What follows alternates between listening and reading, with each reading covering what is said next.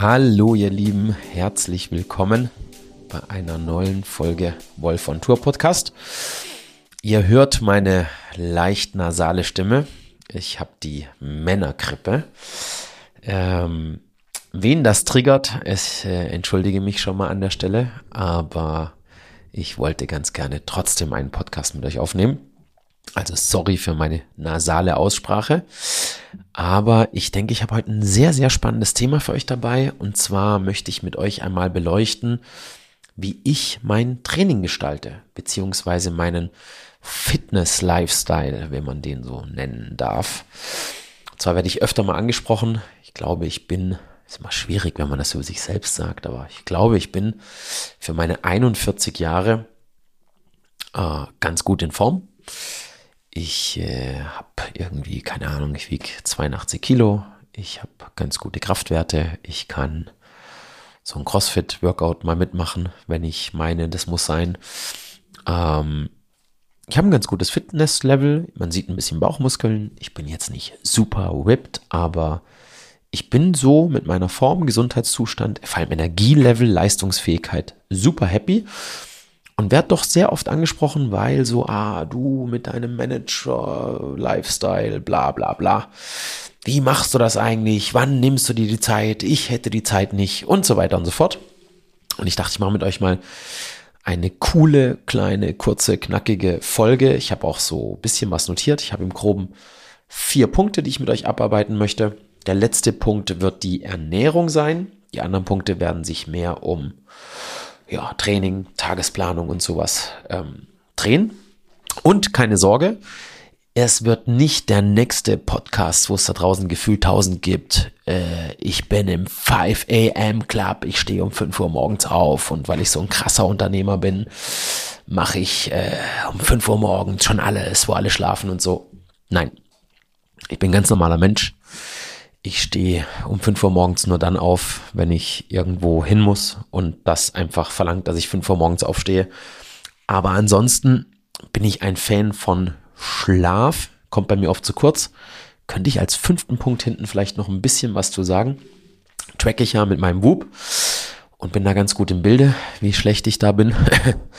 und ähm, ja, möchte mit euch ganz gerne das durchgehen, wie ich das für mich mache. Und ich glaube, dass es viel einfacher ist, als viele denken. Und ähm, ich möchte es einfach mal gerne mit euch teilen. Und zwar anfangen würde ich mit dem Bereich, der für mich wahnsinnig viel ausmacht. Und zwar der Bereich Need. Da können jetzt nicht so viele was mit anfangen. Also N-E-A-T, was ausgeschrieben heißt Non-Exercise Activity Thermogenesis. Also großer Begriff. Bedeutet im Endeffekt, die Energie, die ihr verbraucht, abseits von eurem Grundumsatz, den ihr auch im Liegen, Schlafen, sonst was hättet, und der Energie, die ihr verbraucht durch Sport. Und jetzt ist mein Alltag grundsätzlich von wenig Need leider begleitet, weil ich im Auto sitze, Vorträge halte, hier sitze, euch einen Podcast aufnehme, in irgendwelchen Online-Meetings sitze und so weiter. Das heißt, mein Alltag per se hätte sehr wenig Need. Und man weiß einfach, mittlerweile, wenn man sich so ein bisschen die Forschung und so anschaut, kann ich auch aus meiner Erfahrung sprechen, dass diese Nicht-Sportaktivitäten, aber eben Aktivitäten wahnsinnig viel ausmachen. So, welchen Trick setze ich da für mich ein? Und dem würde ich euch als ersten Tipp auch mitgeben, wer das machen kann in der heutigen Zeit, Homeoffice und so weiter. Ich mache ganz, ganz viel meiner Telefonate, meiner Online-Meetings, alles, wo ich so zu einem großen Teil zuhöre und hin und wieder irgendwie ein paar Sätze zu sprechen habe, was erfahrungsgemäß zumindest bei mir sehr viele Meetings ausmacht, weil mir wird irgendwas vorgetragen, dargelegt da muss ich irgendwie eine Entscheidung treffen und dann gehe ich wieder weiter. Ähm, das mache ich draußen. Das heißt, ich bin brutal oft mit oder ohne den Hunden draußen spazieren, nicht joggen, nicht rennen, sondern eben non-exercise, also einfach gehend, Schritte sammeln, wenn man so will. in meinen Meetings unterwegs. Zum Beispiel heute wieder ist so ein Tag, wo viele Meetings waren, wo ich ähm, sehr, sehr viel telefonieren durfte und einfach eine Riesenliste abzuarbeiten hatte. Und dann habe ich einfach draußen heute, Moment, ich gucke euch kurz nach. Guck mal nach, was iPhone getrackt hat. Ich schätze mal so 18.000 Schritte oder so gemacht. Moment. Ich muss kurz Internet hier anmachen. Ich guck mal eben. Ja, 20.000 Schritte habe ich heute. Krass, 15 Kilometer. Also das habe ich jetzt auch nicht jeden Tag. Aber wenn ich eben jetzt weiß, ich bin super viel am Telefonieren und bin zu Hause oder irgendwo auch teilweise, wenn ich in, ich bin ja immer so zwischen Augsburg, überall unterwegs, ne? aber wenn ich in Augsburg im Büro bin, dort im Hotel Schmied übernachte zum Beispiel, dann mache ich meine Calls morgens, äh, plan mir die ein, habe meistens auch Termine für Calls und dann gehe ich dort draußen spazieren ähm, eben so lang und weit, wie es halt eben Sinn macht, meine Sachen abzuarbeiten und nutze das. Also das wäre mein erster Tipp an euch, wenn ihr einfach in Form bleiben wollt, Gewicht verlieren wollt, was auch immer, dann ist dieser Need-Bereich ganz, ganz großer Faktor, um eben etwas Energie zu verbrauchen, die ihr dann eben wieder mehr essen könnt oder damit ein Defizit machen könnt. Und ähm, das nutze ich für mich, wann ich kann, sehr, sehr viel. Gibt natürlich Tage, da bin ich im Auto, Vorträge, sonst was. Schaffe ich es gar nicht. Aber eben, das versuche ich dann mit so Tagen wie heute, wo ich mal 20.000 Schritte mache, auszugleichen. Also das wäre mein erster und einfachster, umsetzbarster Tipp. Ne? Ähm, Weil es ja immer heißt, ja, keine Zeit und so weiter. Geht sicher nicht mit jedem Beruf, aber es gibt ja doch sehr, sehr, sehr viele von euch da draußen, die mittlerweile Teil ihrer Arbeit von zu Hause machen dürfen und so weiter und so fort. Meetings spielen ja immer eine Riesenrolle. Ich oute mich hier, ich hasse Meetings weitestgehend. Aber das macht eben äh, das Ganze für mich sehr viel praktikabler. Das wäre also Tipp Nummer eins. Dann kommen wir mal zum eigentlichen Training. Ähm, sozusagen Tipp Nummer zwei. Beim Training ist für mich eine Sache die ausschlaggebendste, warum ich das hinbekomme. Ne? Also, wir haben ja gar nicht drüber gesprochen, aber ich möchte auch jetzt hier nicht oh, mich darstellen, wie unfassbar viel ich arbeite. Und wenn ich das schaffe, dann schafft das jeder. Aber Fakt ist, ich bin ganz gut eingespannt und arbeite viel und gucke nicht auf die Uhr und bin, mein Leben ist geprägt von Reisen, durch die Gegend fahren, äh, Netzwerke machen, Auslandsaufenthalte und so weiter und so fort. Das heißt, ich bin sehr, sehr wenig am selben Ort. Also wahrscheinlich bin ich mehr im Hotel übers Jahr als zu Hause im Bett.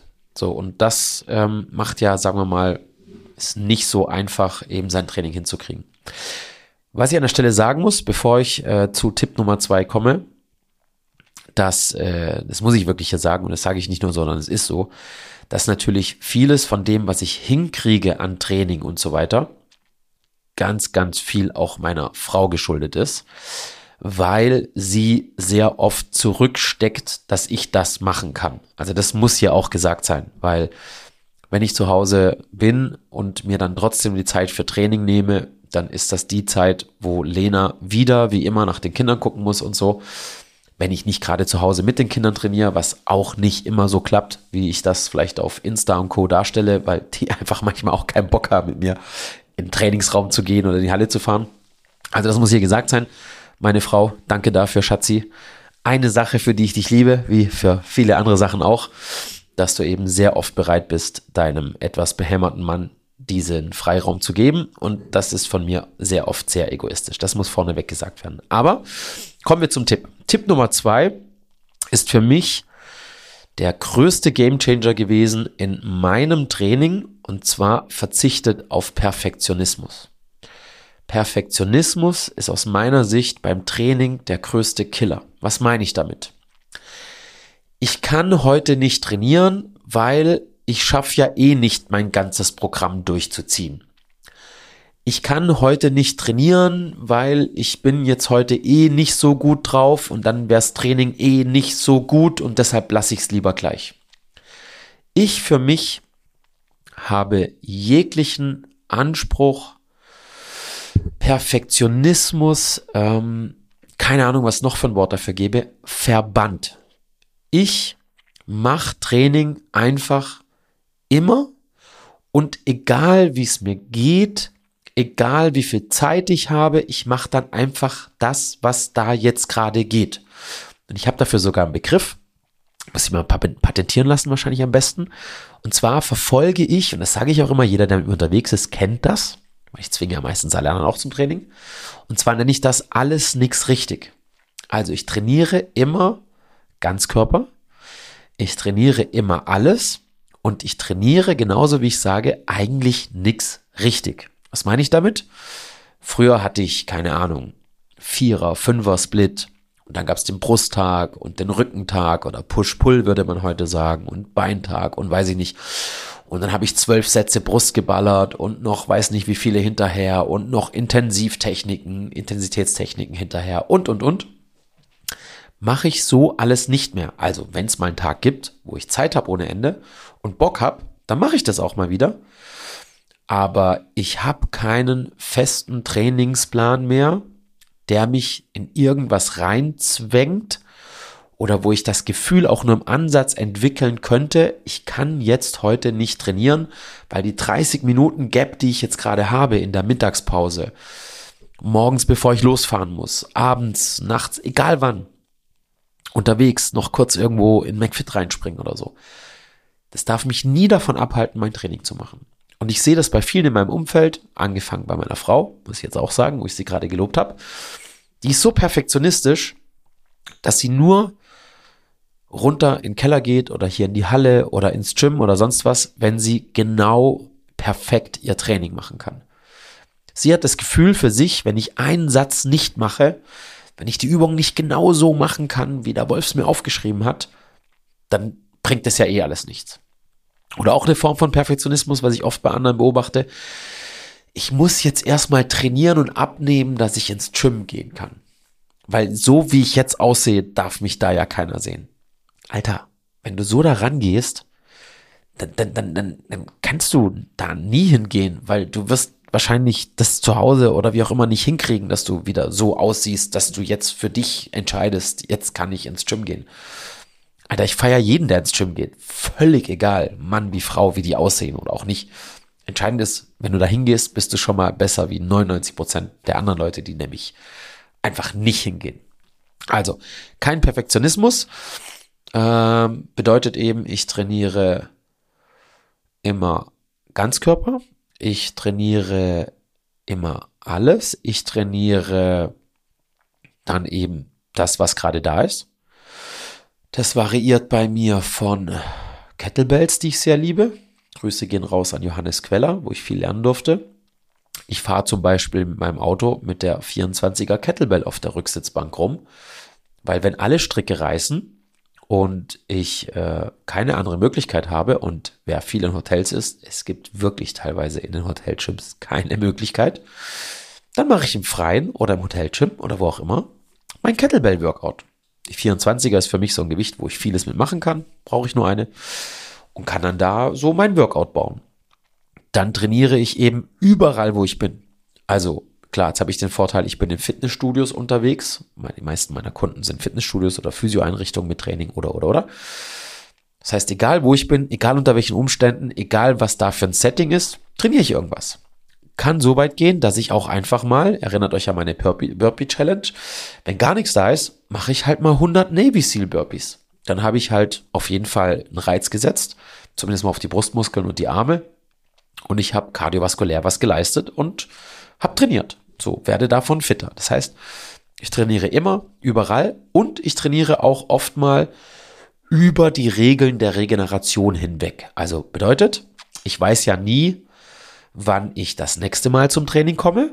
Also kann es auch sein, dass ich einfach mal zwei Tage nacheinander trainiere. Auch wieder mehr oder weniger die gleichen Muskeln.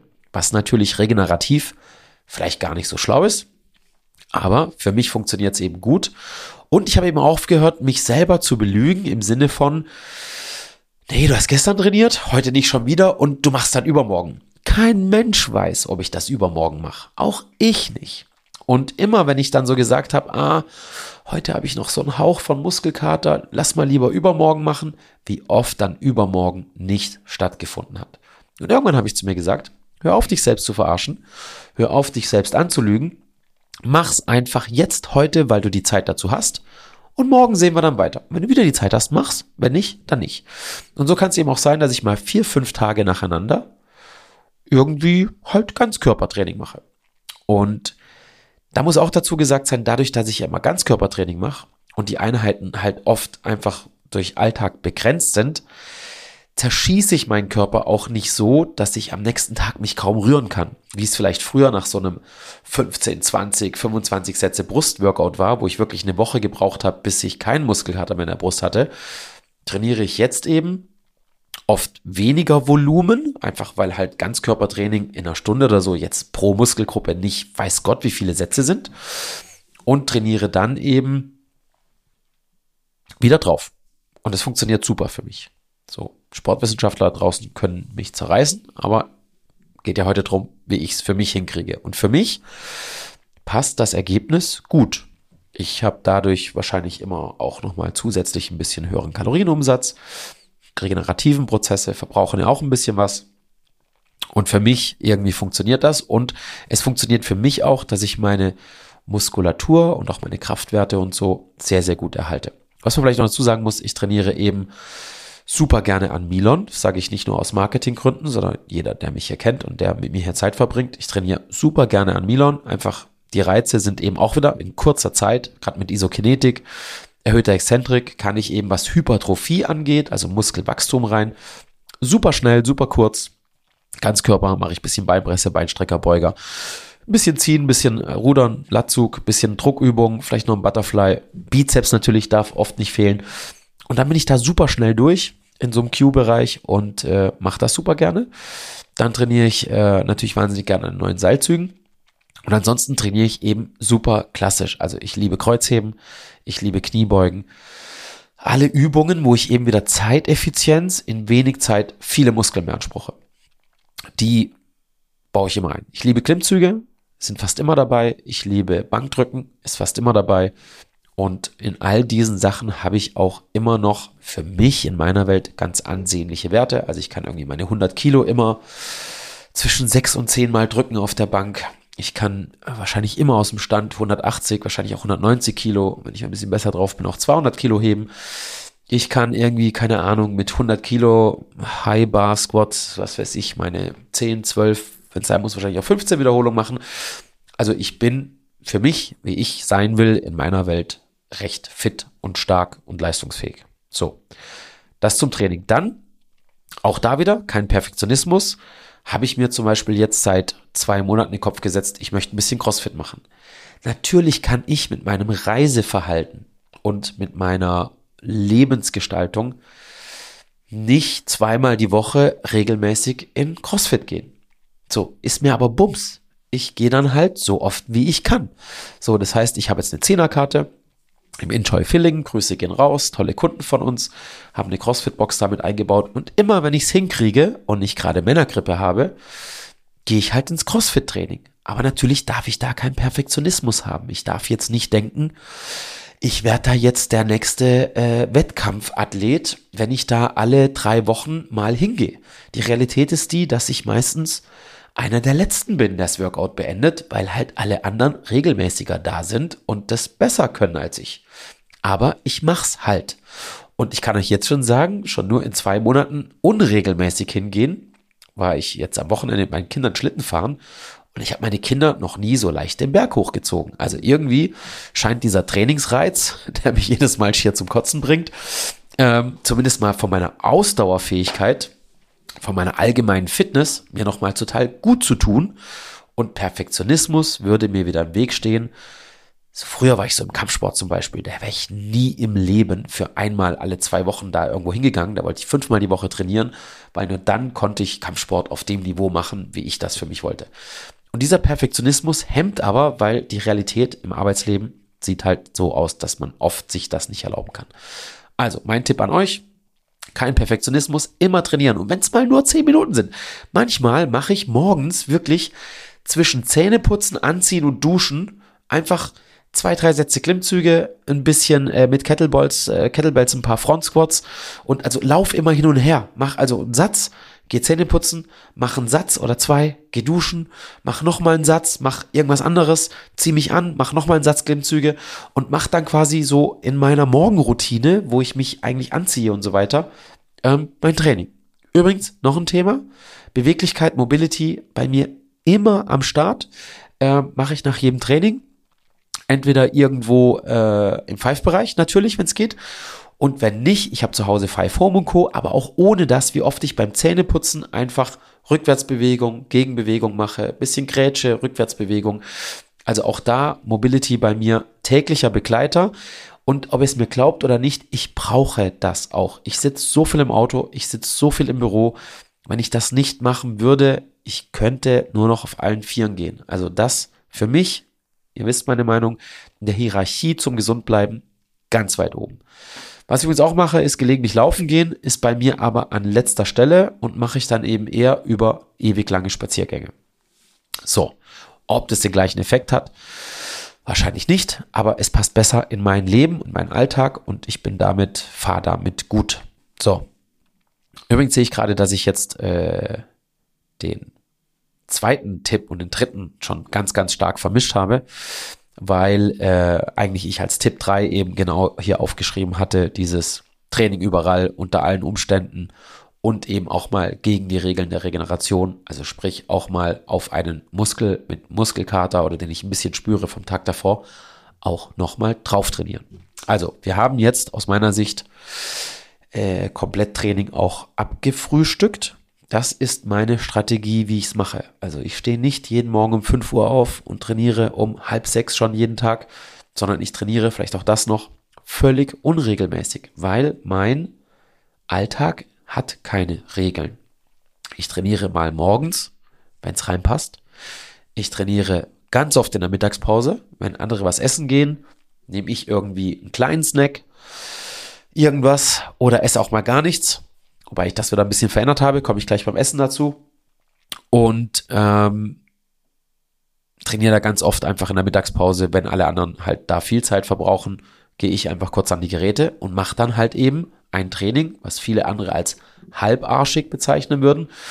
Aber mir reicht das als Wachstumsreiz, den ich setze, weil ich ihn eben so regelmäßig und immer setze. Und egal wie kurz oder lang. Wenn es ganz kurz ist, mache ich eben nur Five zum Beispiel.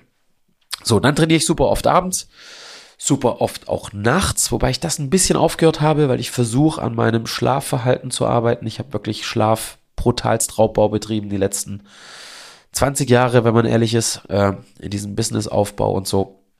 Versuche ich heute besser zu machen, weil das schon einfach körperlich ziemlich das Schlimmste ist, was ihr machen könnt. Vielleicht sage ich da nachher noch ein paar Sätze dazu. Entschuldigt das Husten. Vielleicht kann man das rausschneiden. Ähm, genau. Äh, dann möchte ich mit euch einmal sprechen, wie mache ich Ernährung, weil auch das natürlich in einem Alltag wie meinem grundsätzlich von außen betrachtet wahrscheinlich jeder sagen würde, geht nicht, ich wüsste nicht, wie ich es machen soll und ich behaupte eben, es geht. So, natürlich bei mir auch wieder Alltag. Ich gehe super viel essen mit Kunden, Partnern und so weiter. Was natürlich das ganze Thema alles andere als einfacher macht, völlig klar. Ich bin eben super selten wirklich zu Hause im Sinne von, ich kann jetzt zu Hause morgens, Mittag, abends mit der Familie essen. Das gibt es so gut wie nie. Ähm, dementsprechend muss ich da andere Strategien wählen wie andere. Auch hier, nein, ich bin kein perfekter Mensch. Ich mache kein Meal Prep. Ich bereite mir nicht für die ganze Woche das Essen vor und mache das dann irgendwie, sondern ich habe für mich, ins Pareto oder wie auch immer, eben Strategien entwickelt, wie ich das okay hinkriege. Vorneweg gleich, ich verzichte auf kein Lebensmittel, außer ich esse kein Fleisch, hat aber rein ethische Gründe, möchte einfach diese Massentierhaltung und so weiter nicht unterstützen. Deshalb esse ich kein Fleisch, versuche weitestgehend das irgendwie zu vermeiden und versuche auch, wo es geht, ähm, ja, Milchprodukte und sowas zu vermeiden, weil das ist ethisch gesehen einfach nicht besser. So, aber ich bin da kein Apostel, möchte keinen bekehren oder irgendwas, das ist einfach meine persönliche, ja, Idee. Ähm, aber ich verzichte auf kein Lebensmittel mehr. Ich sage bewusst mehr, weil ich habe früher alles ausprobiert. Ich habe Low Carb gemacht, ich habe Low Fat, Low alles. Ich weiß nicht. Ich habe sogar mal dann eine Zeit lang Low Protein gemacht, wenn man so will. Als ich nämlich Vegetarier geworden bin, habe ich auch gedacht, das geht auch alles ohne. Kann ich euch sagen, nein, ging es nicht. Ich hatte dann irgendwann echt ein paar Probleme. Also, ich verzichte auf keine Lebensmittel. Ich verfolge keine besondere Ernährungsform, wenn man das so will. Ähm, ich habe euch eine kleine Pyramide hier aufgemalt für mich auf dem Tisch, äh, für euch als Erinnerung. Und zwar verfolge ich folgendes System. Wenn ihr euch eine Pyramide vorstellt, dann ist für mich unten das Fundament Kalorien-Intake. Also ich bin einer von den Menschen, der bis zu einem gewissen Grad, komme ich gleich dazu, Calories in, Calories out. Also wie viel Kalorien nehme ich zu mir, wie viel verbrauche ich. Das ist das Grundprinzip, an das ich glaube. Also das Erste, was du aus meiner Sicht im Griff haben solltest, wenn du dein Essen kontrollieren willst, wenn du dein Gewicht kontrollieren willst, wenn du zu oder abnehmen willst, solltest du dir im Klaren sein, was nehme ich denn zu mir und was nicht und was verbrauche ich ungefähr. So, natürlich schwieriges Thema. Verbrauch gibt es ein paar Formeln dazu, kann man im Internet irgendwelche Rechner benutzen. Die sind alle nicht super akkurat, aber es gibt ja eine gewisse Guideline oder eine gewisse Richtung vor. Und ähm, du kannst eben mit den ganzen Tracker-Apps und so weiter, also ich bin ein bekennender Essenstracker, auch wenn äh, ich das nicht jedem empfehlen würde. Also alle Menschen da draußen, die jetzt zuhören und sagen, ich kann essen so viel ich will und ich nehme die zu, fangt so einen Scheiß gar nicht an ähm, weil ihr habt offensichtlich dann ein Körpergefühl, dass ihr noch wisst und spürt, wann ihr aufhören solltet zu essen. Ich für meinen Teil habe das leider nicht. Ich habe da null Gespür. Ich äh, belüge mich selbst, was ich gegessen habe. Ich verdränge Dinge, die ich gegessen habe. Das heißt, wenn ich nicht drauf schaue, äh, in Form von Tracken, dann ist die Chance, dass ich viel zu viel esse und ich rede nicht von 500 Kalorien zu viel, sondern ich rede von statt 2300 Kalorien von 4600 bis auch 10.000 Kalorien. Also ich habe wirklich eine Binge-Eating, Fresssucht-Thematik definitiv gehabt. Zurzeit ist das bei mir ganz gut kann ich gleich was dazu sagen, wie ich das so für mich hinbekommen habe. Da hat auch ein bestimmter Coach, den ich gerne gleich nenne, äh, auch bei mir nochmal viel verändert. Aber das ist auf jeden Fall ähm, für mich das Grundkonzept. Also, wer Gewichtsthemen hat, wer sich da jetzt angesprochen fühlt und sagt, ja, ich glaube auch, ich esse zu viel, wenn ich einfach esse, wie ich denke oder wie ich fühle, dann ist Tracken für euch auf jeden Fall das Fundament der Gewichtskontrolle, sage ich jetzt mal oder Gewicht ist immer so scheiße, es geht gar nicht um Gewicht, sondern einfach die Kontrolle darüber, dass ihr so in Form seid, wie ihr gerne sein wollt oder so gesund. Ne? Also es geht auch nicht darum, dass ihr jetzt super gewippt seid, sondern einfach gesund. So. Okay, das ist für mich das Wichtigste, Kalorien. Dann ist der zweite Faktor, und der ist bei mir neu, tatsächlich das Essenstiming. Warum ist das neu für mich? Viele von euch, die mir schon länger folgen, die vielleicht auch mal mich in anderen Podcasts gehört haben, die nicht mein eigener waren, sondern wo ich irgendwo zu Gast war. Ich habe jetzt die letzten, boah, bestimmt vier Jahre äh, das Konzept verfolgt, dass ich intermittierendes Fasten Hardcore gemacht habe, wenn man es so sagen kann. Und zwar habe ich quasi 23 Stunden gefastet und eine Stunde gegessen. Also sprich, ich habe einfach einmal am Tag gegessen. Und das habe ich nicht nur mal einen Tag gemacht, sondern über Jahre, außer ein paar Ausnahmen, jeden Tag. So. Ich habe schon immer im Podcast gesagt, äh, würde ich euch nicht empfehlen. Besonders nicht diesen Menschen, die ein natürliches Gefühl für Essen haben, weil danach habt das definitiv nicht mehr. Ihr werdet euch auf jeden Fall von einem Essverhalten eher kranker machen, weil du dir dann angewöhnst, in einer Mahlzeit mehr zu essen. Und äh, ja, einfach, es wird noch unnatürlicher. So, warum habe ich, warum hab ich das trotzdem gemacht? Erstens war mein Essen vorher schon unnatürlich und ich hatte das Gefühl eh nicht. Und mit diesem einmal am Tag war es für mich so, dass ich das Gefühl hatte, weil ich bin so bei 2000, ja, ich war auch oft mal bei 1800 Kalorien unterwegs, was ich jetzt verändert habe, bis maximal 2300 Kalorien. Und das esse ich mit normalen Lebensmitteln in einer Mahlzeit locker. So. Und für mich war es dann einfach einfacher, nur einmal am Tag zu essen, um meinen Kalorienintake zu kontrollieren. Also ich habe nicht irgendwie daran geglaubt, dass jetzt Fasten das Wundermittel ist und dass die Autophagie mich rettet oder sonst irgendwas. Ist die Datenlage auch echt sehr bescheiden an der Stelle. Ich bin kein Wissenschaftler, aber ich lese halt gerne Dinge. Ähm, Aber es hat für mich halt funktioniert, dass es leichter war, weniger zu essen. So, ich musste dann trotzdem nach ganz kurzer Zeit auch die eine Mahlzeit tracken, weil ich eben, was ich gerade schon gesagt habe, in einer Mahlzeit auch easy 4.000, 5.000 Kalorien essen kann. Also wenn man eine gewisse Essstörung hat, was ich glaube zu haben, äh, wenn ich also jetzt äh, Esssucht oder sowas google, die, die äh, typischen Symptome davon, dann kann ich quasi überall einen Haken dran machen. Nochmal, ich habe es aktuell gut im Griff, komme ich gleich dazu, wie. Das ist eigentlich genau das Thema, was ich gerade habe, also Timing von Essen.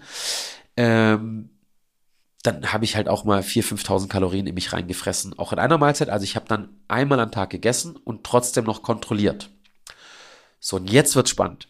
Äh, ich war dann okay in Form, aber was ich extrem hatte immer, war so unterer Bauch, hinten so die Trüffelhüften, ne, so unterer Rücken, hatte ich immer verhältnismäßig dafür, wie krass ich es kontrolliert habe, immer recht viel Fett mit mir rumgetragen. Also Arme recht definiert, Brustmuskulatur und so, alles recht definiert. Beine okay, Bauch tendenziell immer ein bisschen fett, so was man ja auch dann so eben oft so Richtung Stresshormon und sowas, Cortisolbauch sind ja auch so Begriffe.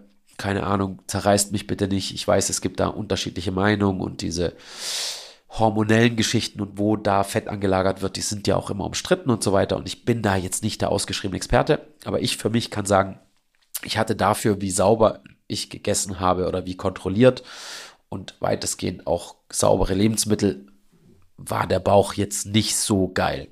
So, ist jetzt immer noch nicht perfekt, aber viel besser geworden. Und zwar seit ich wieder dreimal am Tag esse. So. Und äh, da haben jetzt verschiedene Leute Einfluss gehabt, dass ich das wieder gemacht habe. Einer, Grüße gehen raus, ist der Holger Guck. Mit dem habe ich einen Podcast aufgenommen, der leider die Daten verschütt gegangen sind. Also es hat einfach nicht funktioniert beim Online-Aufnehmen. Das werden wir nachholen. Und der Holger hat zu mir gesagt, Wolf, wenn ich eine Sache bei dir ändern könnte beim Essen, wäre es einfach mehr Mahlzeiten, mal mindestens drei, dann wärst du noch besser in Form. Hat mir schon zum Denken gegeben, aber ich habe es noch nicht geändert gehabt. Äh, dann, äh, wer das auch immer zu mir gesagt hat, war der Peter Hinoyal, der Grüße gehen raus, auch ernährungsmäßig mit seiner artgerechten Ernährung sehr viel Ahnung hat und äh, mir schon sehr, sehr viel beigebracht hat in der Richtung. Der auch gesagt hat, Wolf, äh, Essenstiming, äh, der macht dann viel auch so mit ja, Kohlenhydrate zu bestimmten Zeiten und so. Also Peter hat mich da auch schon äh, in die Richtung immer wieder versucht zu bringen. Aber wie es so oft ist, hat auch nicht gereicht, weil ich habe mich halt irgendwie super gefühlt mit einmal am Tag essen und dann kann ich einmal am Tag reinhauen und kann einmal am Tag Schrott essen und äh, funktioniert halt trotzdem einigermaßen. Und ich sah ja auch okay aus. Leistungsfähigkeit war auch okay. Also ich bin natürlich auch so ein Kopfpsycho. Ich kann mich halt immer durch so ein Training durchpushen. Aber auch Training hat sich deutlich Leistungsfähigkeit nochmal verbessert, seit ich es geändert habe. So, und der dritte, auch hier gehen Grüße raus. Den kenne ich noch nicht mal persönlich. Wir haben einmal, glaube ich, telefoniert und ich werde ihn bald treffen, äh, ist der Jörg Hüsli aus der Schweiz, den vielleicht auch der eine oder andere von euch schon mal irgendwie auf Instagram oder so wahrgenommen hat. Und er ist eben bekannt für Transformation. Also da bin ich das erste Mal aufmerksam auf ihn geworden, wo er eine Athletin betreut hat. Ich weiß ihren Namen gerade leider nicht. Ich glaube, eine Österreicherin. Triathletin, krasse Athletin, die mit super wenig Kalorien, so 1500 Kalorien in ihrem Sport, mit brutalem Trainingspensum noch relativ, also ich möchte nicht sagen dick aussah, aber für das, was sie macht, für ihre Sportart eher ein bisschen schwammig aussah. Also bitte, ich möchte hier niemandem zu nahe treten, aber einfach nicht super schlank, nicht super trocken, nicht super, wie eine Triathletin halt aussieht. So, und dann hat er sie auf, ich glaube, 4.500, 5.000 Kalorien hochgesetzt und die sieht aus wie eine abgezogene Katze. Also auch das meine ich bitte wertschätzend und nicht blöd. Also sie ist jetzt super drahtig, super durchtrainiert, sieht brutal aus und isst einfach die vierfache Menge an Kalorien oder die dreifache, die sie vorher hatte. Und da bin ich irgendwie hellhörig geworden. Und dann habe ich mir die ein oder anderen Sachen vom Jörg angehört und äh, weil wir auch bald zusammenarbeiten wollen, also meine Five-Inhalte sollen in seine Akademie rein, worüber ich mich sehr freue. Und dann hat er mir ein paar seiner richtigen Vorträge, die er in seinem Erbse-Institut quasi ähm, ja, hält und verkauft. Irgendwie kostet 80 Euro, so ein 4, 5, 6 Stunden Vortrag, also super fair, super geil. Und äh, da hat er mir dann ein paar davon eben zugeschickt. Und dann habe ich unter anderem, ich glaube, das eine heißt Stoffwechsel. Und das andere ist, glaube ich, Kaloriendefizit oder so. Die Themen habe ich mir dann angeguckt, 4, 5, 6 Stunden. Ich liebe sowas ja, ziehe mir ja tausend so Sachen rein. Und da hat er eben äh, genau diese Sachen beschrieben. Und ich möchte es jetzt nicht wiedergeben, weil es ist natürlich vier, fünf, sechs Stunden Grund, aber die Quintessenz für mich, Essen ums Training rum, also dass du vor einer CrossFit-Einheit Zucker zu dir nimmst oder schnell verfügbare Kohlenhydrate, was ich hiermit sehr oft mache in veganen Gummibärchen, dass ich so 60 Gramm Zucker irgendwie versuche, direkt vor so einem CrossFit-Workout zum Beispiel zu mir zu nehmen und nach dem Workout auch, also dass du um dein Workout rum den Körper mit Kohlenhydratenfallen versorgst, dass der Körper, was mir auch jetzt logisch ist, so wie er es erklärt hat, nicht mit einem leeren Tank zum Training gehst quasi. Hat bei mir Regeneration und gefühlt auch Fettverbrennung. Also er hat ein Beispiel bei sich drin, glaube ich auf Instagram auch mal gesagt, äh, da haben sie irgendwie untersucht, Crossfitter, äh, eine Gruppe, die eben äh, Noko getrunken hat, also dieses schwedische Getränk komplett ohne Kohlenhydrate und so weiter. Und die andere Gruppe hat Red Bull getrunken, wo man erstmal denkt, Red Bull, was für ein Schrott, der purer Zucker und so weiter. Und die Red Bull-Gruppe hat mehr Fett verbrannt. So, und das kann ich bei mir auch sagen. Also seit ich jetzt eben meinem Körper mehr Nährstoffe gebe, vor allem ums Training rum und über den Tag, ähm, ist mein Bauch auf jeden Fall besser geworden. Und jetzt kommt's noch, ich esse zwar nicht super viel, bin ich noch nicht so mutig, vielleicht kann der Jörg das noch bei mir ändern, wenn ich, äh, wenn ich dann bei ihm bin, aber ich esse jetzt eben schon mal so eher 2300 Kalorien, oder ich esse auch mal, wenn es Workout super hart war, auch mal 2500 Kalorien. Ich esse auch am nächsten Tag, wenn ich das Gefühl habe, der Körper muss mehr regenerieren und ich habe brutal Hunger, dann gebe ich diesem Hunger nach. Früher hätte ich gesagt, Körper, leck mich am Arsch, du kriegst gar nichts. Jetzt wird erstmal richtig Fett runtergezogen. Also da habe ich äh, dank den Erklärungen von ihm, die für mich sehr logisch sind, die sehr wissenschaftlich sind, ganz viel geändert und ich fühle mich leistungsfähiger noch leistungsfähiger. Ich war vorher schon leistungsfähig in meiner Welt, habe mich immer auch schon vorher fit gefühlt, aber jetzt fühle ich mich noch fitter, kann im Training noch mehr leisten und ähm, habe auch das Gefühl, dass meine Körperzusammensetzung sich nochmal positiv verändert. Also Bauch wird etwas trockener. Ich bin jetzt, wie gesagt, nicht super whipped, aber für mich gut. Ähm, und äh, diese eben extremen Fetteinlagerungen so hinten am Rücken fett so und der, der untere Bauch, habe ich das Gefühl, wird jede Woche ein bisschen besser. Und jetzt kommt's krasseste. Für mich das krasseste, für euch wahrscheinlich denkt ihr, ja, super, du Spinner, völlig normal. Ich habe diese Fressattacken nicht mehr so. Also ich habe ähm, ich habe das nicht geglaubt. Der Jörg sagt es in seinen Vorträgen immer und sagt, hey, wenn du dem Körper gegen äh, tagsüber zu wenig Kohlenhydrate gibst, dann kriegst du abends die Cravings. Und ich war mir sicher, oute ich mich hier, dass ich da ein psychisches Thema habe. Also dass abends eine Belohnung ist, dass ich irgendwie irgendeine innere Leere ausgleichen muss über das Essen oder irgendwas, weil es bei mir so krass suchtmäßig war, dass ich mir nicht vorstellen konnte, dass es eben so leicht zu lösen ist. Aber die letzten Wochen zeigen mir, toi, toi, toi, ich klopfe klopf auf Holz, ähm, dass das auch so bleibt, dass ich jetzt, wo ich eben wieder meinen Tag beginne mit Porridge, also Haferflocken, äh, Kohlenhydrate über den ganzen Tag esse, mit äh, relativ viel Eiweiß und so komme ich aber gleich dazu, weil Makros ist das nächste nach dem Timing, was ich äh, als wichtig finde. Also Kilokalorien unten, dann kommt's Timing. Und Timing merke ich jetzt eben, seit ich wieder dreimal am Tag esse, was mir, wie gesagt, Holger, Peter und jetzt auch Jörg über seine Videos gepredigt haben, äh, seit ich das Essen wieder aufteile und dreimal am Tag esse, Kalorien sind plus minus gleich geworden, vielleicht mini, äh, geblieben, vielleicht minimal mehr als vorher, scheint mein Körper das besser zu verbrennen, ähm, das Fett besser abzubauen und vor allem in diesen Regionen, wo es brutal nervt, besser abzubauen. Also, Kilokalorien, Timing wichtig, kann ich euch als Tipp geben. Also wenn ihr gerade irgendwelche wilden, intermittierenden Fasten macht, ähm, kann ich euch nur aus meiner Erfahrung sagen, probiert's vielleicht mal wieder andersrum. Bei mir hat's jetzt gerade mal sehr geil funktioniert. Vielleicht sage ich auch in zwei Jahren wieder was anderes. Ähm, dazu stehe ich auch. Man darf sich verändern, man bildet sich ständig fort, probiert Sachen aus und so weiter. Aktuell würde ich euch empfehlen, nehmt mehr Mahlzeiten. Ich weiß auch, dass es Datenlage gibt, glaube ich, zu wissen, anderen Büchern gelesen, dass es auch Studien gibt, die eben gesagt haben, wie oft du isst oder so, macht stoffwechselmäßig nicht viel aus. Ich spüre es jetzt gerade ganz anders und das, was Jörg da in seinen äh, Vorträgen so sagt, ist für mich logisch und funktioniert für mich gerade gut. Das dritte dann, was aber, wie gesagt, in der Pyramide jetzt für mich schon weniger wichtig ist, sind die Verteilung der Makros. Und da bin ich äh, schon länger jetzt ein Fan, also auch mit dem einmal am Tag essen. Recht viel Kohlenhydrate, viel Eiweiß. Also viel Eiweiß heißt bei mir, ich versuche so zwei Gramm pro Kilogramm Körpergewicht zu mir zu nehmen. Das sind so 160 Gramm Eiweiß. Schaffe ich nicht immer. An manchen Tagen habe ich auch mal sogar 180 oder 200 Gramm Eiweiß. aber ich versuche schon viel Eiweiß zu mir zuzunehmen, äh, zu mir zu nehmen, zuzunehmen, zu mir zu nehmen, dem Körper das zu geben. Und da arbeite ich auch, auch wenn es nachher eher bei den Mikros kommt, also bei dem letzten Punkt, super viel mit meinen Aminosäuren, weil halt viel unterwegs und ich halt oft einfach nicht den Zugang habe, gerade als Vegetarier, zu eiweißreicher Nahrung in der Menge, wie ich es bräuchte. Und dann fülle ich eben auf mit Shakes, aber eben auch ähm, gerade mit meinen Aminosäuren und das funktioniert für mich gut. Also das sind essentielle Aminosäuren, die acht essentiellen in einer bestimmten Verhältnismäßigkeit sind diese Maps. Könnt ihr mal googeln, wenn euch das interessiert. Und ich fahre damit gut. Gibt bestimmt jetzt wieder irgendjemand draußen, der sagt, das funktioniert aus irgendeinem Grund nicht, weil keine semi-essentiellen drin sind oder was weiß ich. Aber ich für mich habe das Gefühl, funktioniert für mich gut. Mein Körper regeneriert gut. Äh, ich baue gut Muskeln auf, wobei ich jetzt auch nicht super viel Muskeln im Aufbau, aber ich halte meine Muskeln gut, ähm, halte eine gute Form, habe gute Kraftwerte funktioniert für mich. Also viel Eiweiß, viel Kohlenhydrate.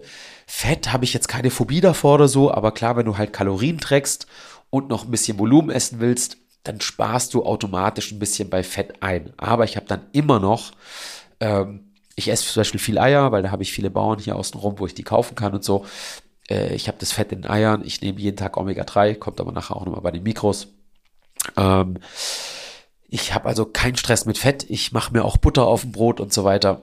Ähm, aber ich äh, habe jetzt nicht super viel Fett in der Nahrung. Und klar, weil ich kein Fleisch esse, ähm, ist halt da auch schon automatisch weniger Fett und so, keine Ahnung, Gebäcke und sowas. Ich esse jetzt super seltene Croissant oder so. Also ich versuche schon auch, auch wenn ich es nicht so wichtig finde, wenn du auf die Kalorien achtest, versuche ich schon aus den Lebensmitteln, die ich nehme, also so wenig wie möglich zu essen, aber mit so vielen Nährstoffen, wie es geht. Also ich versuche schon gesund zu essen, was auch immer gesund ist. Also viel Gemüse, äh, viel Reis, nicht so viel verarbeitete Sachen, aber ich esse auch super gern Nudeln. Auch da, Jörg, danke für deine äh, Rehabilitation der Nudel, äh, was glykämischen Index und so weiter angeht. Ich liebe Kartoffeln, weil viel Volumen für wenig äh, Kilokalorien. Also ich versuche da einfach äh, gesund zu essen und satt zu werden und befriedigendes, leckeres Essen zu haben und trotzdem meine Kalorien und die Makros einigermaßen einzuhalten. Bei den Makros ist mir eigentlich nur wichtig, dass ich auf mein Eiweiß komme. Kohlenhydrate habe ich immer automatisch genug. Und Fett ist immer automatisch reduziert, aber nie so super reduziert, dass man jetzt irgendwie Hormonproduktion oder so Einbrüche hätte. Weil das habe ich bei mir auch schon gemerkt, wenn ich mal früher wirklich so extrem Fett ausgeschlossen habe, dann merke ich das, dass dann irgendwann so Libido runtergeht, äh, dass ich einfach merke, weniger Power, weniger Energie und so, weil wahrscheinlich einfach Testosteron und so in den Keller fällt und Östrogen wahrscheinlich auch. So. Dann, letzter Punkt sind dann tatsächlich die Mikros, also die Mikronährstoffe. Und da bin ich auch super pragmatisch. Ich habe es euch mal hier mitgebracht. Also ich nehme eigentlich regelmäßig nur Omega-3, nehme ich seit Jahren eins aus Algen. Firma heißt, glaube ich, Norsan. Habe ich mit denen keinen Deal oder so, aber es geht ja auch um Qualität. Die kann ich, soweit ich das beurteilen kann, empfehlen. Finde die gut. Nehmen auch viele andere Leute, die Ahnung zu, zu scheinen zu haben, ähm, weil ich das immer schwierig finde, weil wie soll ich überprüfen, ob das jetzt irgendwie Giftstoffe hat oder nicht, ist bei Omega ja immer ein bisschen ein Problem bei den ganzen Fischprodukten und so weiter, dass halt die Fische oder auch die Algen einfach in der Nahrungskette ziemlich weit hinten kommen und natürlich da Schwermetalle und so drin sein können. Wie in Thunfisch und Co. auch. Dementsprechend, äh, ich nehme halt aus dem vegetarischen Gedanken diese Algengeschichten und finde die gut. Omega-3, übrigens, da gibt es einen Podcast äh, von dem lieben Fitness mit Mark, wo ich auch schon mit drin war. Ich glaube, das erfolgreichste Podcaster äh, im Fitnessbereich in Deutschland, findet auf Spotify und Co. Da gibt es einen Vortrag zu Omega-3, könnt ihr mal googeln, von so einem Professor, der nichts anderes macht krass beeindruckend. Würde ich immer nehmen. So, Omega-3. Vitamin D nehme ich immer. Meine Aminos hatte ich schon, nehme ich auch immer. Kreatin nehme ich immer, aber relativ niedrig dosiert. Davon merke ich so nichts mehr. Also meine erste Kreatinkurs, kennt wahrscheinlich jeder, war damals geil, ist bei mir sehr lange her. Heute nehme ich Kreatin einfach nur, vor allem weil ich kein Fleisch esse, um das aufzufüllen. Ich nehme auch nicht viel, so einen gestrichenen Teelöffel oder so jeden Tag. Ähm, hilft mir auch, oder habe ich auch gemerkt nach meiner Kopfverletzung, wisst ihr aus einem anderen Podcast, dass ich eben äh, meine Hirnblutung hatte. Und dort in der Regeneration hatte ich übrigens damals den Tipp von Patrick Meinhardt. Grüße gehen raus. Auch ein Mobility-Experte und auch ein Nahrungsexperte und Neuroexperte, der mir damals gesagt hat, für dein Gehirn Kreatin wertvoll, nimm das, mach das. So, und seitdem nehme ich Kreatin durchgängig, immer und tut mir gut, kann ich so sagen, obwohl ich da jetzt nicht mehr merke, wow, jetzt explodiert die Leistung, weil ich mal eben Kreatin genommen habe. Dann nehme ich eine Sache noch nicht so lange, habe ich aber das Gefühl, dass es mir gut tut, könnt ihr mich jetzt erschlagen, aber das ist dieses Ashwagandha, also eine Pflanze, die ein bisschen helfen soll, die Hormone zu regulieren. Und äh, bei mir ist natürlich mit Sicherheit in meinem Alltag Stresshormon ein Thema. Also kann ich beruhigen, ich fühle mich jetzt nicht dauernd mega gestresst, aber ich habe natürlich ein relativ hohes Arbeitspensum und ähm, einfach unregelmäßigen Schlaf und also Dinge. Also ich habe viele Faktoren, die natürlich tendenziell dazu führen, dass ich ein bisschen erhöhte Stresswerte haben werde. Auch das übrigens war wieder für mich ein super, super krasses Learning vom Jörg. Äh, also es soll hier kein Werbepodcast für Jörg sein, aber ich mag das immer, wenn Leute was Geiles machen, dann sage ich das auch gerne. Und der hat eben in einem Vortrag auch erklärt, dass eben Insulin, wovor ja mal Angst haben, Insulinspitzen, oh Gott, oh Gott, ich lager Fett ein und nehme zu, dass eben das Insulin auch der Gegenspieler ist zum Cortisol. Das war mir so nicht, nicht, nicht, äh, nicht klar dass Cortisol, Cortison Gegenspieler Insulin ist. Und wenn du eben so lange fastest, wie ich gefastet habe, dann hast du halt eben krasse Cortisol, also der Körper hat Stress über das Fasten den ganzen Tag und dementsprechend natürlich auch da wieder diese Anlagerung wahrscheinlich an meinem Bauch, was äh, Fett angeht. Und wenn du eben jetzt dreimal am Tag Kohlenhydrate isst, wie ich das zurzeit wieder mache, dann hast du ein bisschen Insulin. Wenn ich jetzt morgens Porridge esse aus Haferflocken, habe ich natürlich nicht super viel Insulin, aber ein bisschen. Und dieses bisschen Insulin hilft halt, diese Stresshormone runter zu regeln. Und das Ashwagandha, habe ich das Gefühl, hilft mir da auch ein bisschen. Also ich fühle mich noch relaxter und ich fühle mich ein bisschen ausgeglichener und vielleicht trägt das auch dazu bei, dass ich vielleicht etwas weniger Fett in diesem Bauchbereich anlagere. Die Experten, die zuhören, kann ja mal drunter schreiben, was ihr davon haltet, aber ich habe mir sagen lassen, die Datenlage ist da gar nicht mal so schlecht. Und ich kann nur sagen, mir tut es irgendwie gut. Vitamin C und Co. nehme ich nur nach Bedarf, also so wie jetzt gerade, wenn ich Männergrippe habe, nehme ich Zink und Vitamin C, nehme ich aber nicht immer, weil ich halt glaube, dass es das Immunsystem unterstützt. Ähm, was nehme ich denn noch? Ja gut, also halt Eiweißshakes, ne? Sind für mich äh, so Standard. Ich nehme nicht mehr so viel Whey, obwohl ich Whey wahrscheinlich so vom Effekt her am besten finde. Aber wie gesagt, ich möchte die Milchproduktgeschichten nicht so unterstützen. Ähm, nehme aber verschiedene Shakes eben, die dann aus Reis oder sonst was sind. Ähm, und äh, ja, das ist so meine Nahrungsergänzungsschiene. Wahrscheinlich habe ich jetzt irgendwas vergessen, aber vielleicht fällt es mir gleich noch ein. Aber das sind die Sachen, die mir auf jeden Fall wichtig sind, die ich immer nehme. Und da kommen natürlich ein Haufen andere Sachen. Also ich habe Schränke voll mit irgendwelchen Supplementen, die ich irgendwann gekauft habe. Aber tatsächlich in mein in meine Daily-Routine, wo ich jetzt sage, das kann ich euch hier empfehlen, wo ich glaube, dass über Jahre einen Unterschied macht, ist dann doch am Ende des Tages relativ begrenzt. So. Ähm, genau, das sind also für mich die wichtigsten Punkte. Ernährung war jetzt natürlich ein bisschen länger, aber ich habe es eben hinbekommen über diese Ernährung und das mag ich vielleicht noch kurz sagen, wenn ich so unterwegs bin. Rewe und Co., Aldi, Lidl sind meine besten Freunde. Also ich gehe unterwegs einfach einkaufen. Äh, ich nutze so Lebensmittel wie Maiswaffeln und Reiswaffeln ganz viel, wobei viel mehr Maiswaffeln kaufe mir dann einfach unterwegs ähm, diese Sachen. Ich mache mir manchmal hart gekochte Eier so äh, vorher weg, weil ich die halt so mitnehmen kann. Ich habe auch mal ähm, hin und wieder irgendwelche fertigen Shakes oder Riegel im Auto, aber nicht so oft, weil im Sommer und so weiter schmilzt mir das auch weg und ich habe da auch kein gutes Gefühl und denke dann, äh, die gerade die Shakes und so, die die gammeln mir dann auch weg und die ganzen äh, wie sagt man, Riegel und so weiter, die fühle ich mich auch nicht gut, wenn die bei 30 Grad im Auto lagen. Also das meiste, was ich unterwegs esse, ist wirklich so, dass ich einfach in den Supermarkt reinstiefel und mir das kaufe, was ich brauche. Äh, diese Salattheken sind meine Freunde ähm, und dann nutze ich einfach, was es da gibt und damit fahre ich sehr, sehr gut. Ich esse viel im Hotel auf dem Zimmer die Sachen, ich mir kaufe oder im Auto. Wer schon bei mir mitgefahren ist, sieht auch manchmal leider dementsprechend aus. Aber das gehört halt dazu. Und das ist mir auch wert, weil ich dann einfach bessere Entscheidungen beim Essen treffen kann. Dann, wenn ich so essen äh, gehe, irgendwo, äh, was ja oft vorkommt mit irgendwelchen Geschäftspartnern und so weiter, dann esse ich halt eben als Vegetarier dann dort super oft Nudeln. Äh, Nudeln Arabiata ist mein Freund, weil da weiß ich immer so weitestgehend, da ist jetzt irgendwie nichts groß drin, nichts groß tierisches irgendwie. Ähm, und fahre damit auch dann irgendwie ganz gut. Und eben da, da wieder helfen mir halt die Aminosäuren, wenn ich halt weiß, ich habe jetzt über den Tag nicht geschafft, genug Eiweiß zu mir zu nehmen, weil einfach äh, die Nahrungszugang nicht da war für Eiweißquellen, ohne ähm, tierisch irgendwie groß da reinzugehen.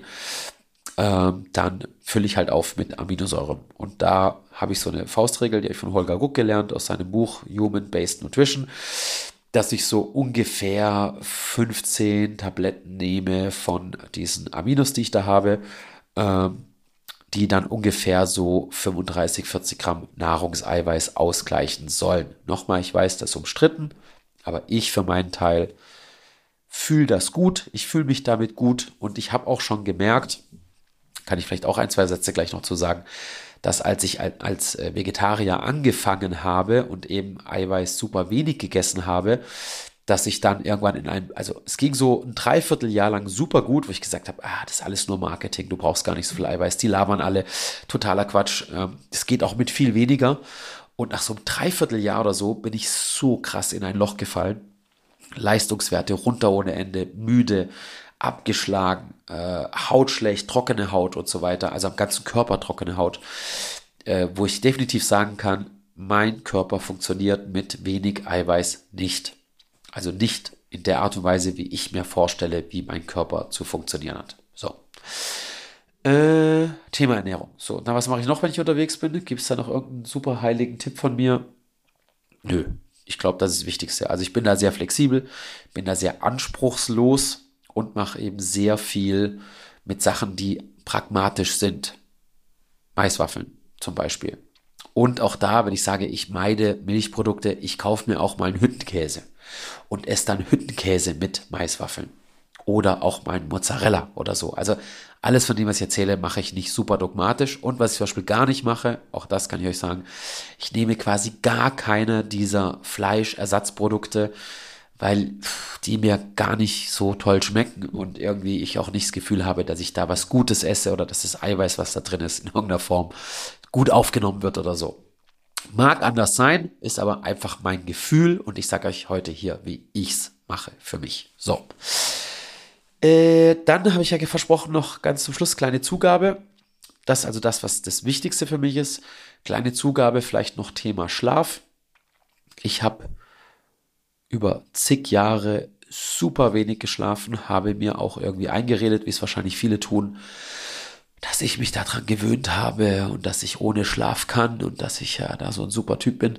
Die Realität sieht anders aus. Du kannst dich an wenig Schlaf nicht gewöhnen. Es gibt sicher Typen, wozu ich gehöre. Bin ja auch so ein bisschen ADHSler, beziehungsweise ich hatte zumindest in der Schule sehr oft die Diagnose, dass ich wohl ADHS habe. Ich habe ein sehr hohes Energieniveau, und ich kann eben ohne Stress Nächte durchfahren, was mir in meinem Berufsleben sehr oft hilft, weil manchmal geht es halt bei uns nicht anders, wenn wir von einem äh, Netzwerk zum anderen fahren und ich halt bis zwei, drei Uhr nachts ins nächste Hotel fahren muss oder so. Das gibt es halt bei uns oft, dann ist das sehr hilfreich. Aber Fakt ist, du bezahlst einen Preis dafür. Und dass ich so viele Jahre so wenig geschlafen habe, bezahle ich oder habe ich einen Preis dafür bezahlt. Kann man jetzt immer drüber diskutieren. Ich würde tendenziell sagen, ich sehe für meine 41, zumindest im Gesicht, tendenziell alt aus. Zumindest nicht super jung. Ich kenne Leute, die mit 41 frischer aussehen. Und das schiebe ich schon zu einem großen Teil auf diesen Raubbau, den ich betrieben habe mit Schlafmangel. Ich hatte also wirklich so ein paar echt bescheuerte Glaubenssätze im Sinne, meine, die haben geholfen, erfolgreich zu werden, das muss man an der Stelle zugeben. Ich hatte so einen Glaubenssatz, ich glaube, den habe ich sogar vom, von diesem Trainer, wie hieß der gleich? Bischof. Christoph, Christopher Bischof, Christoph Bischof. Ihr wisst, was ich meine. Auf jeden Fall hat der zum Beispiel immer so diesen Grundsatz gehabt und den habe ich mir extrem hinter die Ohren geschrieben. Ich arbeite dann, wenn alle anderen schlafen. Und natürlich war das von Vorteil, dass ich halt immer über alle Grenzen hinweggegangen bin und eben bereit war, auch Nächte durchzuarbeiten, Dinge vorzubereiten, noch nachts zu fahren. Ich erinnere mich an einen, ist schon viele Jahre her, aber ich hatte zum Beispiel, ach, da gab es viele Sachen. Ich hatte einmal einen Termin in Hamburg oben und hatte am nächsten Morgen, weil ein Kunde dort mit Auftrag gedroht hat in der Schweiz, einen Termin in der Schweiz. Also bin ich dann von Bremen oder irgendwo ich war die ganze Nacht durch, diese acht Stunden oder wie lange du da runter brauchst, ja, eher neun, bin diese acht, neun Stunden die ganze Nacht durchgefahren, um dann morgens noch ein paar Stunden im Auto gepennt beim Kunden vor der Haustür, um dann morgens dem Kunden Pfeif zu verkaufen. So, war, wie gesagt, geschäftlich vielleicht irgendwie nötig, aber natürlich habe ich da, ähnlich wie ein Schichtarbeiter oder so, natürlich meinen Körper damit geschädigt. Also Schlafmangel, gibt so einen Spruch, an den ich glaube, der Schlafmangel von heute macht die Krankheiten von morgen. Und da haben wir definitiv ein Problem. Dann habe ich definitiv auch ein äh, Social-Media-Problem, äh, wie wahrscheinlich viele Menschen da draußen, was ich immer wieder angehe und immer wieder auch dran scheitere, ein Stück weit, outer ich mich. Also ich produziere ja viel für diese Medien, so wie jetzt den Podcast hier, was ich sehr wertvoll finde. Und ich konsumiere auch sehr viele wertvolle Sachen. Ich höre selber wahnsinnig viele Podcasts. Ich schaue mir wahnsinnig viele Fachvideos an äh, und höre mir auch viele Sachen an. Aber ich gucke mir eben auch viel Schrott an. Und ich gucke mir oft auch Schrott an, abends noch im Bett, dass ich irgendwelche äh, Wheels durch äh, halt irgendwo noch Dopaminsucht befriedige oder was auch immer. Und dieses Blaulicht natürlich und allgemein diese Ablenkung hält dich natürlich viel länger wach, wie du normal wach bleiben würdest. Also gibt es ja auch Untersuchungen dazu. Die Menschheit war noch nie so viel wach wie jetzt. Und das macht uns krank. Du hättest früher, da müssen wir gar nicht zurückgehen zum Jäger-Sammler, da muss ich nur in Italien die Bergbauer, äh, Bauern angucken, die da noch vor, keine Ahnung, 70 Jahren gelebt haben. Die hatten keine Unterhaltungsmedien, die sie vom Schlafen abhalten konnten. Wenn es dunkel wurde, dann wurde es langweilig. So, dann sind sie vielleicht noch auf die Mutti, sorry, dass ich das so sagen muss, haben sich noch irgendwie miteinander vielleicht vergnügt oder sowas. Aber dann haben die gepennt und da mussten sie morgens natürlich früh wieder raus, weil die Tiere versorgt werden mussten. Aber die haben netto mit Sicherheit mehr geschlafen wie die Menschen heute, weil sie halt nicht so abgelenkt waren. So, und das ist definitiv auch mein Thema. Ich schlafe super oft zu wenig wegen Arbeit, aber ich schlafe auch super oft zu wenig wie viele wahrscheinlich da draußen, ich bin zu euch halt nur ehrlich und zu mir selbst ehrlich, ähm, schlafe ich auch oft wenig, weil ich noch irgendeinen Müll mache an meinem Handy, am Computer, an sonst was. Natürlich auch manchmal E-Mails und so. Wer noch, wer mit mir zusammenarbeitet, weiß auch, dass man von mir manchmal zu echt behämmerten Zeiten, wo man von seinem vorgesetzten Chef, wie auch immer, Mitarbeiter keine E-Mails mehr kriegen sollte. Ähm, ja, das ist also auch nicht so schlau. Und Thema Regeneration, Thema Fettverbrennung, Thema wie du aussiehst, äh, Stresshormone und so weiter, wird ein regelmäßiger, gleichmäßiger und lang genuger Schlaf definitiv extremst dazu beitragen. Äh, hier zitiere ich mal Wolfgang Unseld, ich glaube, von dem hatte ich das. Auch ein geiler Coach, hat auch einen coolen Podcast, wenn ihr noch nicht kennt. Ähm, und der Wolfgang hat zum Beispiel mal so einen Grundsatz bei sich drin in den Trainingsplänen, äh, die er schreibt versuche vor 11 Uhr ins Bett zu gehen, also vor 23 Uhr. Weil nicht nur die Schlafmenge, sondern auch wann du ins Bett gehst eine Rolle spielt. Und da bin ich super katastrophal drin. Das ist bei mir so selten, dass ich noch, dass ich vor 23 Uhr ins Bett gehe. Also auch jetzt hier oute ich mich gerade, wo ich das aufnehme. Es ist jetzt schon wieder relativ spät, weil ich den ganzen Tag nicht dazu kam, Podcast zu machen. Ich aber es noch machen wollte und mir wichtig ist, also sitze ich hier jetzt wieder und nein, ich werde nicht vor 23 Uhr im Bett sein. Und äh, das ist natürlich nicht gut. So, also wenn ihr Schlaf gut hinkriegt, wäre sicher noch mal so ein i-Tüpfelchen, äh, auch für das Ziel ordentlich in Form zu sein und auch seinen Sport besser hinzukriegen. Ähm, ich glaube auch, ja genau, also es gibt auch Untersuchungen, das muss man auch dazu sagen, es gibt Untersuchungen, dass Leute, die einen Schlafentzug haben, äh, sofort mehr essen. Also ich glaube, das habe ich in einem anderen Buch gelesen, äh, von dem Siad Roscher, glaube ich, äh, die Abnehmen-Bibel, Fibel oder sowas. Cooles Buch, auch wenn er da so sein Marketing drumherum baut und so, und du dann im Funnel drin bist und so weiter, was ich überhaupt nicht verwerflich finde. Ein sehr gutes Buch, wie ich finde. Und der hat zum Beispiel in seinem Buch da beschrieben, eine Studie zitiert, wo sie eben Menschen untersucht haben, die unter Schlafmangel äh, gelitten haben im Vergleich zu Menschen, die genug geschlafen haben. Und ich glaube, die haben 5, 6, 700 Kalorien am Tag mehr zu sich genommen. Ähm, einfach nur, weil sie unausgeruht waren. Und wer kennt's nicht, wenn du irgendwie mal auch einen getrunken hast und irgendwie äh, einfach schlecht, äh, schlecht gepennt hast, wie du am nächsten Tag nach fettigem Essen, jeder hat dann irgendwie Bock auf McDonalds und so. Und deshalb, wenn ihr eure Schlafhygiene gut im Griff habt, hilft euch sicher auch das alles besser hinzukriegen. So, dann versuche ich natürlich, äh, vielleicht das noch, über den Tag genug zu trinken. Sollte selbstverständlich sein. Also mehrere Liter. Äh, ja, das ist so ganz, ganz grob, wie ich so im Alltag mich rumtreibe. Äh, ich versuche natürlich, äh, vielleicht das auch noch jegliche Raststätten und sowas zu umschiffen. Ich gehe nicht zu McDonalds, ist natürlich als Vegetarier eh nicht so geil. Äh, von dem her, ja, ich versuche also diese ganz schrottigen Sachen natürlich auch zu vermeiden. Kann ich auch sagen, in der Anfangszeit, als ich so viel unterwegs sein durfte dann für die Firma, habe ich am Anfang auch viel McDonalds und so gegessen und wer mich lange kennt, ich habe ja auch diese Phasen durch. Ich habe ja auch schon 95 Kilo gewogen. Ich glaube auch mal 98 Kilo auf 1,70 Meter wohlgemerkt. Das ist also schon dann nicht mehr so schlank. Trainiert habe ich da immer, Kraft hatte ich da auch immer. Aber gesund war das nicht, wohlgefühlt habe ich mich nicht. Und äh, ja, das äh, kenne ich also auch. Und das passiert eben bei mir zumindest, wenn ich mich diesen normalen Nahrungsquellen, wo die Fernfahrer typisch einkehren, hingibt, dann geht das sehr schnell in so eine Richtung, weil auch dein Appetit natürlich mit diesem Müllessen, nenne ich es mal, ganz Geschmacksverstärker, diese Mischung von Fett, Kohlenhydraten, alles so beisammen und sowas, plus Geschmacksverstärker, lässt dich natürlich meiner Erfahrung auch mehr essen. So, jetzt habe ich boah, eine Stunde und eine Minute oder was gelabert. Ähm, ich hoffe, das war für euch wieder irgendwie informativ. Ähm, Quintessenz sollte sein, egal was für einen Alltag du hast, wenn es dir wichtig ist und du meine Ratschläge befolgst und mal ein bisschen von deinem Perfektionismus weggehst, einfach mal trainierst, wie es halt gerade passt, egal mit welchen Möglichkeiten, ähm, dich auf ein paar Grundsätze dort äh, einlässt, auf ein paar Basics, diese Basics verfolgst und dann deine Ernährung einfach auch weg von Perfektionismus, auch unterwegs und so weiter, so gestaltest, wie ich es euch gesagt habe. Also Kalorien ganz oben als wichtigstes Fundament, dann das Timing, dann die Verteilung der Makros und dann noch ein bisschen ein paar Supplemente, dann ist die Chance groß, dass ihr das auch gut hinbekommt, wenn ich das hinbekomme. So, ich hoffe, das hilft euch. Ich wünsche euch einen schönen Resttag. Schreibt mal gerne in die Kommentare, wie ihr das macht und so weiter. Teilt das auch mal gerne.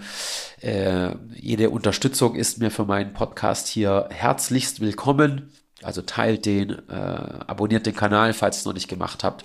Äh, aktiviert auch mal die Glocke und so weiter, dass ihr mitkriegt. Also Glocke bin ich jetzt auf YouTube, aber natürlich hört ihr vielleicht auch auf Spotify und Co. zu. Abonniert das Ganze also, dass ihr das nicht mehr verpasst. Und ich werde dann versuchen, für euch immer schöne, ja, wertvolle Podcasts zu machen. Und in Zukunft auch gerne mit mehr äh, Gästen, das hat bis jetzt ein bisschen äh, an der Technik gescheitert, weil ich natürlich hier im Schwarzwald in der letzten Ecke nicht so viele Leute immer hierher kriege. Aber wir werden jetzt technisch auch lösen, dass ich mehr Leute online zuschalten kann. Und äh, dann versuchen wir das in der bestmöglichen Qualität mit vielen, ich treffe so viele geile Leute, mit denen ich hier coole Podcasts für euch machen kann, äh, werde ich dann das auch noch vermehrt machen. Und ansonsten werde ich auch immer wieder mal wie heute Themen, die ich wertvoll finde, alleine mit euch machen. So. Danke fürs Zuhören. Äh, ich freue mich über jeden einzelnen Kommentar, über jeden Like und über jede Nachricht, die ich bekomme. Und äh, ja, genießt den Tag, gebt Gas und geht's an, weil das Thema hier, worüber ich heute gesprochen habe, Ernährung und Training, ist es wert, Leute. Also ich kann euch sagen, die Lebensqualität geht durch die Decke, wenn man das einigermaßen im Griff hat weil es einfach geil ist. Und ihr werdet länger und besser, vor allem mit viel geilerer Qualität leben. Also geht's an. Liebe Grüße, euer Wolf. Ciao, ciao.